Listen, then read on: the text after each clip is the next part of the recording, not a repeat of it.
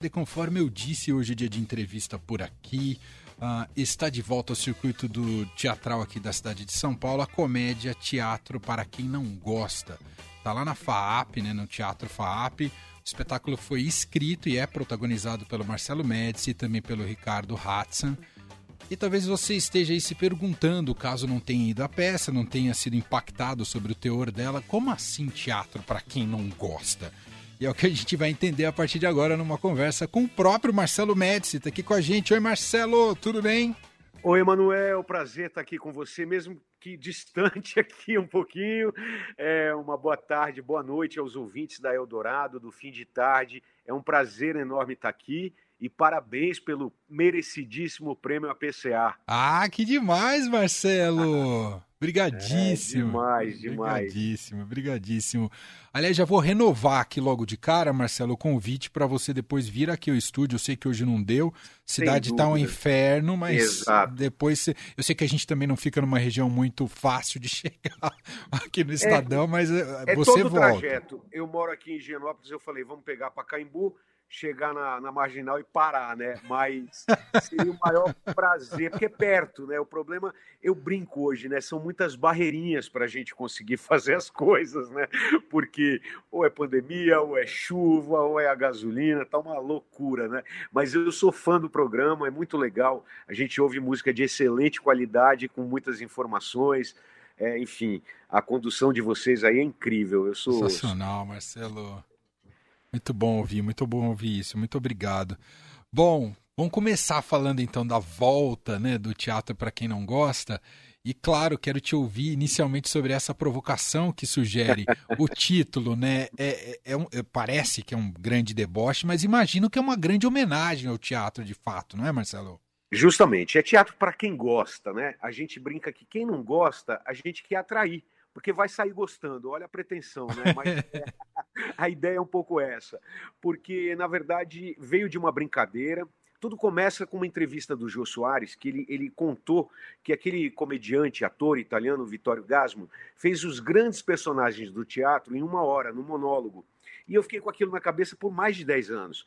Aí eu conversando com o Ricardo Hudson, que é coautor do Cada Um com Seus Problemas, e depois fez mais dois ou três espetáculos comigo tal, a gente forma uma dupla bem, bem, bem bacana, assim.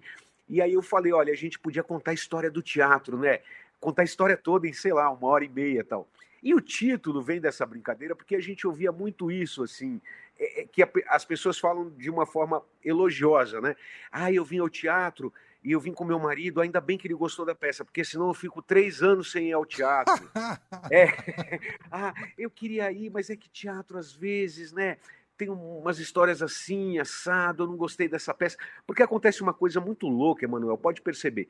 A gente vê vários filmes ruins no cinema. Você vai ao cinema, assiste filmes ruins, ou filmes que você não gosta, enfim, e você volta o teatro realmente ele, ele causa às vezes uma, uma questão de eu não sei se a experiência é mais forte é, quando a pessoa não gosta ela dá uma sumida do teatro sabe uhum, uhum. e mas é o que você disse é uma provocação na verdade porque a gente conta a história do teatro e meio que fala olha gostem do teatro porque o teatro é o que eu digo ele vive na UTI ele nunca morreu ele nunca eu acho eu acredito que ele nunca vá morrer mas ele ele passa muito tempo internado, assim, porque ele Total. é muito frágil. Ele é muito frágil. Total. E aí, nesse, nesse. Eu queria que você me contasse, Marcelo, sobre esse poder de síntese nessa uma hora de espetáculo, um pouco mais de uma hora de espetáculo, para conseguir reunir uh, esses momentos mais marcantes, né, que traduzem o que é o teatro e a importância dele para a nossa cultura. Uh, como, é que, como é que é isso, Marcelo? É porque a história do teatro ela se funde à história da civilização, né? De todas as civilizações, desde a Grécia até o Brasil, né? Que ele já começa com os jesuítas. É, era um outro tipo de teatro, mas ele começa com os jesuítas tentando catequizar os povos indígenas, né? Então eles já utilizavam esse tipo de recurso. E o, o povo brasileiro realmente, né? Os indígenas, eles também gostavam de dança e música e, e todos esses rituais, né? Então, a forma que a gente tentou encontrar uma equação muito maluca foi reunir tudo isso com a comédia, porque a comédia ela vive um momento muito complicado de, de, de ter que se atualizar com relação a coisas que realmente não cabem mais, né? Um tipo de humor que de coisas que eram feitas há, tempos atrás e que hoje em dia não tem o menor cabimento, tal.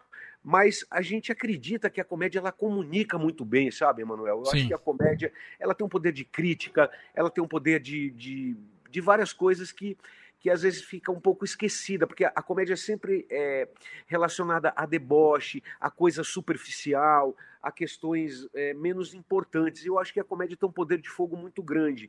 E a gente tem recebido esse tipo de retorno. Fala assim, cara, a gente vê é, Romeu e Julieta de uma forma engraçada. Isso já foi feito pelo Oscarito, pelo Grande Otelo, nas chanchadas da Atlântida, claro, não é nenhuma novidade. É, mas, por exemplo, teve um, um, um rapaz que ele, ele, é um estudioso de teatro, ele falou: Eu nunca imaginei que Édipo, uma tragédia grega, poderia ser uma comédia. E pode, tudo pode ser comédia. É só uma questão de ponto de vista, é a questão de você olhar daquela forma. Eu brinco, né, que é, muitas vezes a, a tragédia, a nossa tragédia pessoal, ela vira a comédia de amanhã. Você, você passa um perrengue no dia, você no dia você está super irritado com aquilo, aquilo foi muito grave. Depois de duas semanas, se você tiver um olhar é, com relação a isso de comédia, você muito provavelmente vai contar esse perrengue de uma forma engraçada. Então a gente tenta fazer isso, inclusive das vezes que o teatro é, acabou ou que ele passou por uma crise muito grande. Desde que eu comecei a fazer teatro, eu escuto que o teatro está em crise, né? E ele vive em crise, porque é isso, cara, que no, no, Brasil é muito difícil fazer e falar, ah, ator de teatro vive reclamando. Não é isso, é porque é muito difícil. É, quando você chega na Broadway e você vê o que o teatro movimenta, ele movimenta a economia de um, da maior cidade do mundo. E o Brasil ainda não percebeu isso, é uma coisa engraçada, é sempre é difícil, uh, teatro fecha, e claro que fecha, uma pandemia de dois anos, o teatro foi o primeiro a parar e acho que é o último a voltar, né? Então, assim, e não é um dia esporádico para a gente fazer como um show de rock ou esses festivais de música, que são três dias, os ingressos esgotam, ingressos caríssimos tal. A gente fica ali na, na ralação mesmo, né? É. Ô, ô, Marcelo, como é que é você como espectador de teatro? O que, que você mais gosta de assistir? Emanuel, eu, eu quando comecei a fazer teatro, eu gostava de ver peça ruim. Quanto pior fosse, mais eu me interessava. eu era apaixonado. Ruim pior... como? Capenga de produção ou com texto tudo, muito tudo. cabeçudo? Isso. Não, ah. não. As cabeçudas até hoje elas me aborrecem um pouco, porque eu acho que é, eu acho que o teatro ele tem que ter a função de se comunicar também. A gente não pode é, é, nivelar por baixo, a gente não pode é, né, o, o, público é muito de teatro é muito é um público muito informado, né, cara? Você vê, tinha uma época que tinha essa história também de ah, vamos fazer uma peça com um ator da televisão que vai lotar. Ah, vamos fazer uma comediona aqui que isso vai fazer sucesso. Não, o público de teatro ele é muito criterioso, então não, não adianta ter ator famoso, não adianta ser a comédia mais rasgada do mundo. Se ele gosta da peça, a peça vai bem. Se, se, se o público não aceita, mas eu gostava de ver peça ruim assim, produção ruim, título ruim. É, a gente sabe que a direção é ruim, sabe? Eu me divertia muito. Eu adorava esse trash do, do teatro e tal, né? E a peça muito cabeçuda, eu acho assim, tudo bem, tem, eu vi espetáculos lindos que a gente pode chamar de teatro um pouco mais é, elitizado tal.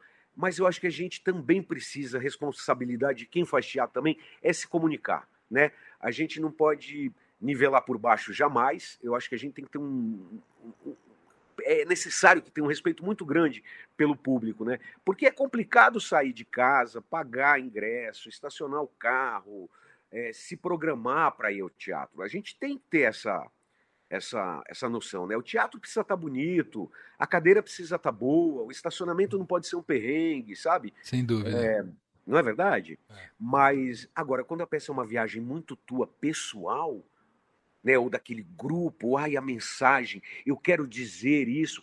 Qualquer ator quer dizer alguma coisa quando está fazendo um espetáculo, né? mesmo quando ele é contratado da peça, enfim. Mas você precisa ver se você está comunicando com o público. Então a gente quis fazer essa grande homenagem ao teatro. É, e é muito louco, Emanuel, porque a peça a gente estreou em 2018, fizemos uma temporada curta aqui em São Paulo, depois fizemos uma temporada no Rio, Aqui em São Paulo a gente fazia só as quintas-feiras, o que acabava limitando um pouquinho o público, mas e a gente falava disso, do fim do teatro, e foi antes da pandemia. a culpa é toda de vocês, já entendi. A culpa é nossa, a gente ficou mantrando aquilo no teatro, né? toda noite. O teatro acabou, o teatro morreu. Então, é, ela está mais atual do que nunca, assim, é impressionante. A gente foi dar uma olhada para ver o que mexia na peça, a gente falou, cara, parece que ela foi escrita na pós-pandemia, realmente. É.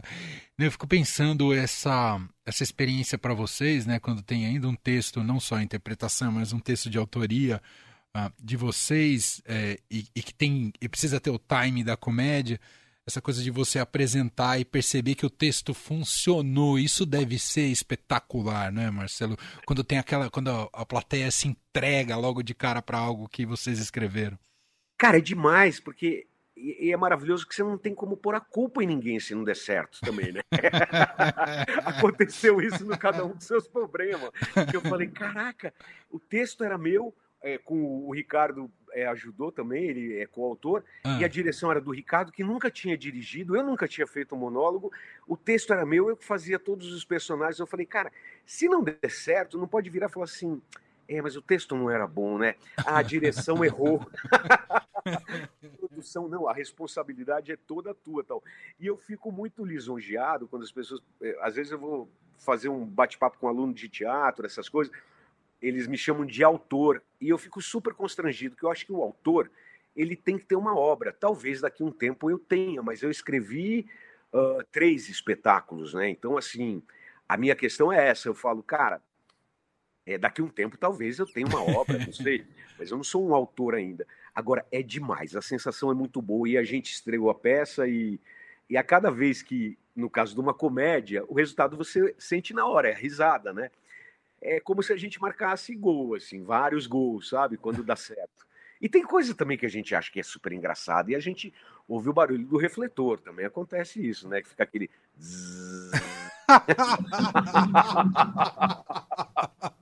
Aí a mulher sair e achar que o público tá, tá respeitando o artista, sabe? Tá, não, estão prestando atenção. Vocês é, tem, tem, tem, muita troca de figurinos, são só vocês dois. Como é que é isso? É, é igual aquela música do Cláudio Zoli, trocando de biquíni sem parar? Trocando de biquíni sem parar. Minha vida inteira eu achei que era isso. E eu falava assim, mas por que essa mulher fica louca a noite inteira trocando de biquíni? é, eu não gosto de falar original tocando BB King. Eu acho que tem que ser trocando de biquíni. Ah, e o pior ainda, a gente tão, tão tosco, né? Quando o BB King morreu, eu achei que ele já tivesse morrido há muito tempo. Eu falei, gente, morreu de novo. Porque eu fui saber quem era o BB King por conta do Cláudio Zoli. Olha que, que tosco, né? Mas, enfim, é, trocando de biquíni sem parar, mano. A gente fica ali nessa. E eu vou te falar uma coisa. É, ah. eu fiz 50 anos, eu falei, cara, eu preciso parar de achar que, né? Porque jogador de futebol também se aposenta, né? Atleta se aposenta, bailarina vai dar aula, ou, ou pega. Porque, cara, a gente fica assim, tipo, no meio dos ensaios, a gente sempre se olha e fala assim: por que, que a gente fez isso com a gente? Porque é uma correria louca. E tem um trabalho de coxia, assim, que é, nós temos uma camareira sensacional, a Sabrina, mas assim, o pessoal da contra-regragem, o Paulo, que é diretor de cena, todo mundo entra na dança, cara, porque parece pit stop de, de Fórmula 1, assim. É, tá colocando uma peruca aqui, o braço ali, e a outra pessoa dando a água ali, o, o isotônico pra gente tomar, porque senão a gente desmaia também durante a peça, né? Agora você imagina isso depois de dois anos confinados. Nossa senhora. A estreia pareciam dois elefantinhos. Tendo que fazer aquele negócio que cachorro faz, como é que chama? Aquela prova, né? De de pular barreira. Sim. Um, é, agility, agility. Parecíamos dois hipopótamozinhos assim. Meu Deus, meu Deus. Nossa, eu sei exatamente do que você está falando. Ontem, depois de dois anos e meio, eu me dei o direito de voltar a jogar futebol. É, porque durante todo o período da pandemia, por ser um esporte coletivo de contato, parei é de jogar bola. É isso. E aí ontem fui jogar bola. Uh, a, é, a, sensação, eu acho que é bem mais dramática do que essa que você descreveu. eu falei, Jesus, a minha cabeça pensa uma coisa, mas meu corpo foi para o espaço, já era, não, não faz mais nada. E a gente fazia, e o Ricardo outro dia falou assim: Meu Deus, por que, que eu fui inventar de cantar? A gente canta uma música, porque a gente fala do teatro musical também no final. Ele falou assim: por que, que eu pus essa música no final? Eu falei, porque tem a ordem cronológica. O musical ficou forte realmente no Brasil, agora é quase no final da peça, né? Faz aí. Ele falou assim: Eu tô morto. Eu falei, não, eu também tô morto. Agora é uma coisa muito engraçada. Eu fiz alguns espetáculos musicais há muitos anos e agora fiz nessa retomada que são esses enormes, esses musicais grandiosos. Né? Uhum. Eu fiz Rock Horror Show. Nos ensaios, cara, eu era o mais velho e era o meu sonho fazer esse, esse personagem, esse espetáculo tal. E eu era o mais velho do elenco. Aí chegou uma hora no ensaio, a gente ensaiou no Rio, um sol de 40 graus. É, era um absurdo. Eu um dia caí no, no, no, assim, numa hora que eu saí do ensaio, eu falei assim pro diretor, que é o Charles Miller, que é meu ah. grande amigo, eu falei, cara, eu não vou conseguir fazer. Ele falou, vai sim. Eu falei, eu não vou, eu não vou conseguir. Porque é um atletismo e, ao mesmo tempo, um atletismo muito piorado, porque a gente tem que falar, a gente tem que cantar, a gente tem que dançar. E a gente não pode passar isso pro público. Tá Exato, você tem que então, parecer que tá pleno, você não pode ficar pleno. esfalfado no, ar, no, no palco. Né? Exatamente. É uma maratona, cara, mas eu vou te dizer, é o que eu falo, né? O teatro, ele é um vício, né, para quem faz teatro, porque no final é um final, é um cansaço tão bom. É uma troca de energia que por mais que eu goste de fazer TV ou cinema, tal, não é igual, porque a gente não tem esse retorno no, no cinema ou na TV, né? Uhum. A gente tem um retorno imenso e muito maior no quesito é, que você atinge muito mais gente tal, né? Uma novela, imagina, você fazer uma novela das oito é uma, uma loucura. Claro. É, mas a, a satisfação pessoal é, é, muito louca, assim. A gente termina numa alegria, a gente não consegue dormir quando acaba a peça, né? Nossa. A gente fica ligado, assim. Que legal, que demais.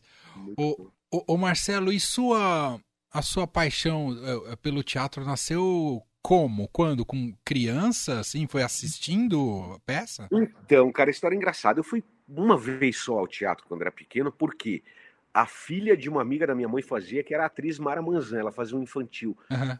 Horroroso infantil.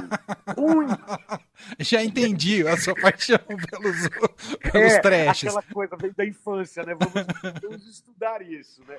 Era pavoroso infantil, mas eu lembro muito bem que eu fiquei com uma sensação assim, eu falei, caraca, é, essa profissão é muito legal, porque eu era uma criança, eu tinha uns oito anos, eu vou poder ser adulto e continuar brincando. Porque Olha. me deu a sensação de adultos brincando, né? Era um, um infantil sem grandes... É, não era uma produção mais pobre, realmente. Então era tudo meio lúdico. Pega um, um tecido e faz que é a onda, sabe? Tipo, sobe no banquinho e é a torre. eu falei, cara, é a forma como eu brinco uh, em casa tal. Aí aos 10 anos eu, eu, fiz uma peça, escrevi uma peça, obriguei minha prima a participar e a minha família a assistir. e aí, quando eu tive 16 anos, eu fui fazer teatro. Mas o engraçado é que eu quis ser ator para fazer novela. Meu sonho era fazer ah. novela. Eu queria muito fazer novela. Eu adoro novela. Uhum. E aí, só que eu fui fazer novela mais velho. Eu fui fazer depois de, sei lá, 15 anos de profissão, né? Demorou para eu entrar na, na televisão. Porque não é fácil entrar. Sim, sim. Enfim. E aí, não que eu não tenha gostado, eu adoro, mas eu tive que ser muito honesto comigo mesmo em perceber que eu gostava mais de fazer teatro.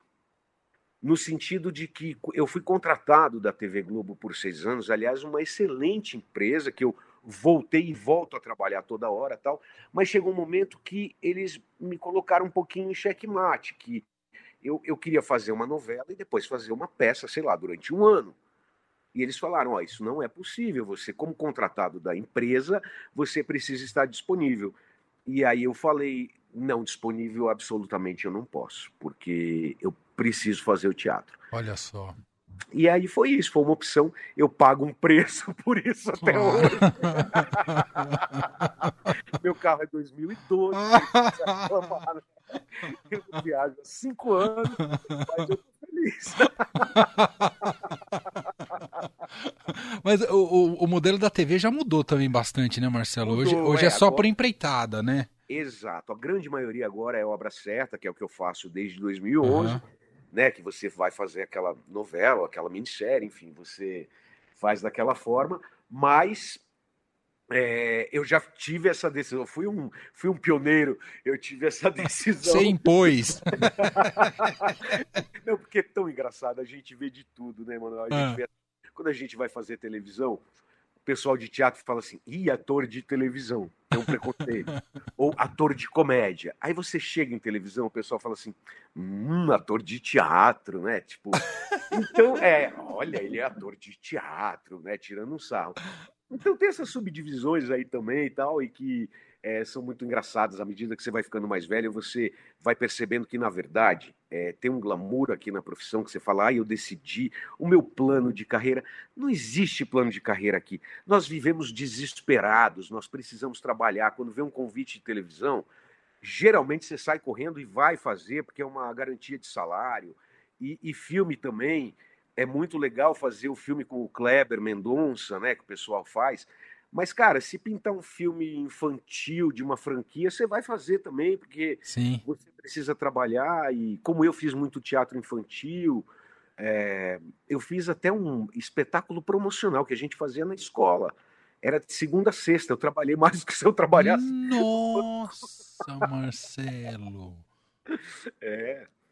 Então, assim, eu acho que a profissão aqui do Brasil, é, do, do, ator no Brasil, ela é uma é uma enorme luta, né, na verdade, assim. E qualquer coisa que se veja com relação a isso, claro, tem fase que o ator fez muito sucesso, é, o, e aí tem essa coisa de, de, mídia hoje em dia, de Instagram, de, né, de, das redes sociais, que o pessoal mostra uma realidade que não é não é verdadeira, né? E claro, dentro disso tem atores que são mais que acabaram sendo de certa forma privilegiados e ganham melhor e conseguem construir um, um patrimônio maior, tal. Mas no geral essa relação até o final, eu acho. É, tem toda a razão. Muito bom. E o, o Hudson você conhece desde quando, Marcelo? Conheci também no curso de teatro. Ah. E o Ricardo, mais engraçado é que ele é muito tímido, uma das pessoas mais tímidas que eu conheço. e é, putz, é impressionante. Agora, no palco, cara, ele faz coisas que eu não tenho coragem de fazer. Ele vai que vai, assim. E, e é um cara muito criativo. Eu acho que a gente se complementa, a gente tem um humor diferenciado e a gente sempre trabalhou nessa posição, assim.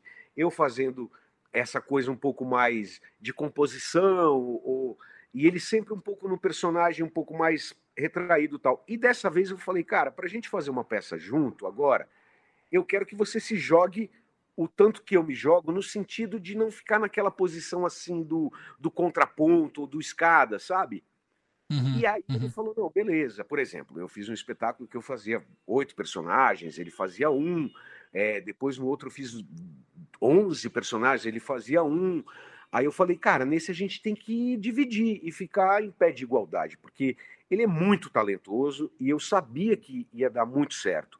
Tanto que ele foi indicado a prêmio, eu não. Nem sei porque eu continuo com ele nesse espetáculo. Aquele, né, que começa a reclamar. Inclusive, a gente tá brigado. É, porra, todo mundo vai assistir o Ricardo e fala assim: Nossa, o Ricardo tá excelente. Não, você tá bem também, né? Tipo assim, você não faz mais que a sua obrigação. Mas o Ricardo é uma estrela do espetáculo. Agora, a gente tem uma cena que a gente foi, foi dividindo. Ele escreveu a grande maioria do, das cenas e da estrutura, ele estudou muito a história do teatro, porque é uma palhaçada, mas tudo que a gente diz lá é verdade, tá? Se a pessoa quiser pesquisar depois, vai dar certinho. Mas é, ele faz a Dama das Camélias, cara, que é uma homenagem que a gente faz ao, ao TBC, a grande Cacilda Becker e tal. E, e, é um acontecimento ele fazendo essa Dama das Camélias, é uma coisa hilária, a plateia vem abaixo, é aplauso, é grito, é uma, uma doideira. É uma catarse que só o teatro consegue realmente proporcionar, né? É, verdade. Ô Marcelo, deixa eu te perguntar um negócio. Eu vi naquele programa do Porchat, não sabia que você era um, um especialista em trote, ô Marcelo. Cara, foi. Ah. Isso é um horror. É, é, é aí eu... que tá a sua formação de ator, é isso? Exato. Eu começo, eu começo na infância. Mas é verdade, eu tinha uma, uma prima, cara, era uma coisa tão surreal.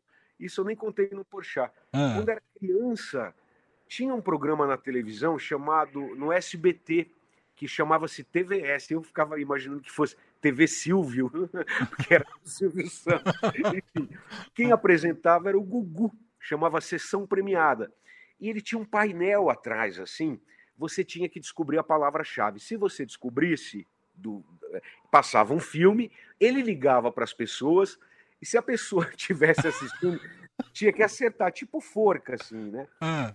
Cara, eu passava a madrugada inteira, enquanto o filme estava rolando, eu ligava fingindo que era o Cucu. Boa noite. E a pessoa não, claro que não sabia. Eu falava, você sabe qual é a palavra premiada? Aí a pessoa falava, não sei. Eu falava, ah, que pena, você perdeu televisão em cores. Aí eu falava, você vai falar com a Mariette, lembra da Mariette? Uhum. Mariette, e ela vai te. Você ganhou um rádio relógio. Agora, a perversidade da história é que nós dávamos o endereço do SBT, que é Avenida General Ataliba Leonel, na Vila Guilherme. Eu não lembro o número agora. Mas nós dávamos o endereço para a pessoa buscar o rádio relógio. Olha que coisa. Mas éramos criança. Aí depois eu fui ficando adulto e, e eu comprei. Imagina, eu, tive até, eu tinha até um chip para as pessoas não saberem que era eu, para passar Profissional trote. do trote. Profissional. Eu fazia entrevistas enormes, fiz entrevista enorme, com a Irene Ravache. No final, ela quase me trucidou. Aí, quando o Fábio Pochá chamou a Irene para fazer o filme o, o, dela, né? O filme dele, é, acho que Entre Abelhas, é, enfim. É, ela, ela falou, Marcelo, não enche meu saco. Dele, não, Irene, é o Fábio.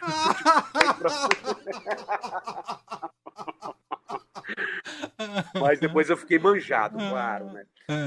Teve uma peça horrorosa que foi ah. feita aqui em São Paulo, eu não vou dizer o nome porque muitos amigos fizeram. E uma atriz, ah. eu comecei a ligar para as minhas amigas aqui de São Paulo, atrizes, perguntando se elas não queriam fazer uma substituição. E eu perguntava se elas seguravam lingerie em cena. Aí você tá segurando uma lingerie. O quê? O que tá falando? Sabe assim? As bobagens todas. Né? Que maravilhoso. É, mas eu parei bom. com isso, eu parei com isso, parei com os trotes. Até porque, né? até porque essa geração é, não, não, não telefona mais, Marcelo. Você não, se sente meio fora do mundo? Porque eu gosto de telefonar para as pessoas. Cara, eu adoro. Eu tenho amigos que eu fico três, quatro horas no telefone. João Gilberto total. Assim. É, não, as pessoas não atendem mais o telefone. E para você ligar hoje em dia, você tem que antes mandar uma mensagem e falar assim: pode falar? Pode falar, exato. Posso te ligar? É isso. As pessoas é. falam assim para mim, Emanuel, eu só converso com você no telefone. Eu não sei se ela tá me criticando, dando uma indireta, é. ou se tudo bem, sabe? Eu também fico nessa dúvida. Eu falo assim, eu tenho fixo aqui ainda. Eu sou, acho que, a última pessoa do mundo que tem fixo. É, então, assim, às vezes, para a gente justificar, a Ilana Kaplan, grande Ilana Kaplan, é minha vizinha, e a gente se fala sempre ao telefone, e ela tem o fixo dela, virou e falou assim: ela é gaúcha, né? Ai, Mads, tu sabe que eu acho que eu não vou ter mais o fixo, né? Eu só falo com você e com meu pai. O pai dela mora em Porto Alegre. Daí eu falei: não, mas deixa, deixa. Ela falou: ai, porque meu aparelho já não tá bom. Eu falei: não, compra outro, porque eu ainda falo com ela no telefone. Mas é, é isso, assim. Imagina, a gente não atende mais, né? Porque é, é como chama aquilo? É telemarketing. É, spam tempo é inteiro. É spam, exatamente. Tá é. loucura. Gente, esse é o incrível Marcelo Médici, tá em cartaz aqui em São Paulo, no Teatro FAAP, tem que ir lá ver, com teatro para quem não gosta. A temporada vai até o dia 1 de maio, sextas às 9 da noite, sábados às 8 da noite, domingos às 6 horas da tarde. O Teatro FAP fica ali, evidentemente, ali na, na, na faculdade, ali na, na Rua Lagoas 903.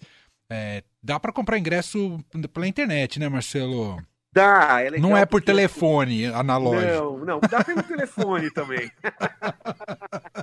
Tem uma pobre alma que fica ali olhando. Nosso querido deles. É, mas, enfim, é, o que é legal é que o site do teatro é direto. Você entra no teatrofaap.com.br e você compra o ingresso pelo próprio site do teatro. Ah, boa. É bem legal. Sensacional. E, e, é muito louco, né? Agora, o horário também, você viu que mudou? É 9 horas na sexta, porque senão o público não consegue chegar. Não chega. Aos sábados, às oito, para o pessoal poder jantar depois da peça, se quiser, porque eu sou do tempo também que São Paulo, cara, a gente ia para um, os restaurantes e ficávamos até às três horas da manhã. Verdade. Você chega hoje em dia às dez e meia no restaurante, o garçom vem na mesa e fala assim: olha, vai querer mais alguma coisa que a cozinha está fechando. Não, eu acho um absurdo, de verdade, porque assim, meu pai teve restaurante a vida inteira. É, e é uma crítica mesmo. Aí vem uma pandemia, todo mundo fica desesperado, ah, vou fechar o restaurante. Eu acho que a gente precisa voltar a ter vida no, no sentido geral, antes da pandemia, eu estou dizendo. Sim. Ah, mas as pessoas têm que voltar para casa, não tem condução. Eu sei. Mas assim, perde-se muito dinheiro, perde-se vida. Eu, quando era moleque, nossa, eu ia ver as peças ruins e ia depois jantar, sabe? é, os restaurantes ficavam abertos, tinha mercado 24 horas, tinha banca de revista, que também não existe mais revista, mas enfim, é, abertas, né? Assim, agora, no máximo, uma farmácia aberta 24 Você só compra aquele para, como é que chama? Antiazia lá e já é. É, exatamente. É Vai comprar ali um antiácido isso. E, e é isso. então, por então, isso, sábado é às 8 a peça às do Marcelo. 8 horas, dá tempo de pegar uma pizzola depois. E domingo, então, dá tempo de jantar, dá tempo de assistir uh, o final do domingo, um jogo, qual foram os gols da, da semana, tudo isso, né? Muito bom. Marcelo, adorei o papo para variar. Vamos combinar outras vezes aqui na rádio. Eu, ó, eu ah. vou fazer questão de aí. Por favor, por favor. Vai ser uma delícia, embora eu tenha adorado também. Demais. E sucesso aí com, com a temporada, viu? Muito obrigado, parabéns pelo prêmio. Estou esperando você lá também. Sexta, Sem sábados, dúvida. domingos. Teatro FAP, teatro para quem não gosta, mas para quem gosta também. um abraço, Marcelo. Abraço, boa sorte, obrigado. Valeu. Fim de tarde, Eldorado.